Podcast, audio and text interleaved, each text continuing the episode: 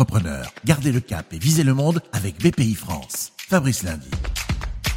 Gardez le cap, le déficit du commerce extérieur s'aggrave encore. Alors quels sont vos conseils pour percer à l'étranger? On est dans le Beaujolais avec Pierre Casoli, fondateur il y a 30 ans de Embaliso, spécialiste des emballages isothermes à destination de l'industrie pharmaceutique, un réseau international dense sur quatre continents avec 8 sites de production.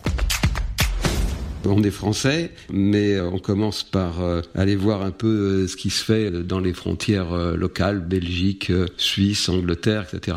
Une fois qu'on a une réussite en France et dans quelques pays européens voisins, on s'aperçoit très vite quand on a des clients aussi qui nous poussent à l'international, hein, des clients comme l'on a dans la pharmacie pour la chaîne du froid des médicaments. Nos gros clients qui sont dans les vaccins, les anticancéreux, les produits de la biotech sont implantés en Asie et nous ont demandé d'aller les suivre en Asie. Ce qui s'est passé, c'est relativement simple. On a commencé en Europe. Et donc au début, on exportait de France euh, vers la Chine, et puis après, on est allé produire localement euh, en Chine pour eux, pour avoir la même qualité de produit, euh, le même service, etc quand on a la chance d'avoir des clients qui sont à l'international, il faut absolument les suivre et bien comprendre, suivant chaque pays où ils sont, leurs besoins. Il faut s'adapter. Pour réussir, il faut être implanté dans le pays avec des équipes locales. Plus c'est loin, plus c'est difficile de piloter à distance. Il faut trouver des gens qui ont la même culture locale et qui connaissent aussi notre culture européenne de façon à faire la communication entre les deux pays. Le capital humain est primordial.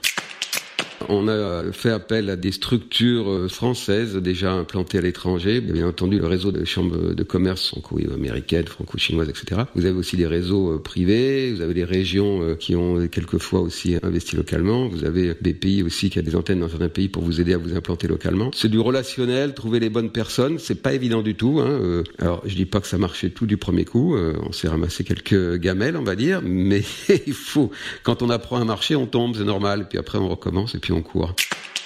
Je pense que c'est important d'avoir souvent la biculture. C'est pas toujours le cas. Hein. Aux États-Unis, euh, le dirigeant local est purement américain. C'est de l'alchimie. Hein. C'est comme le mariage, c'est très compliqué. Donc il y a pas.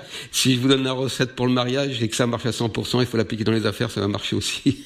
Mais je l'ai pas.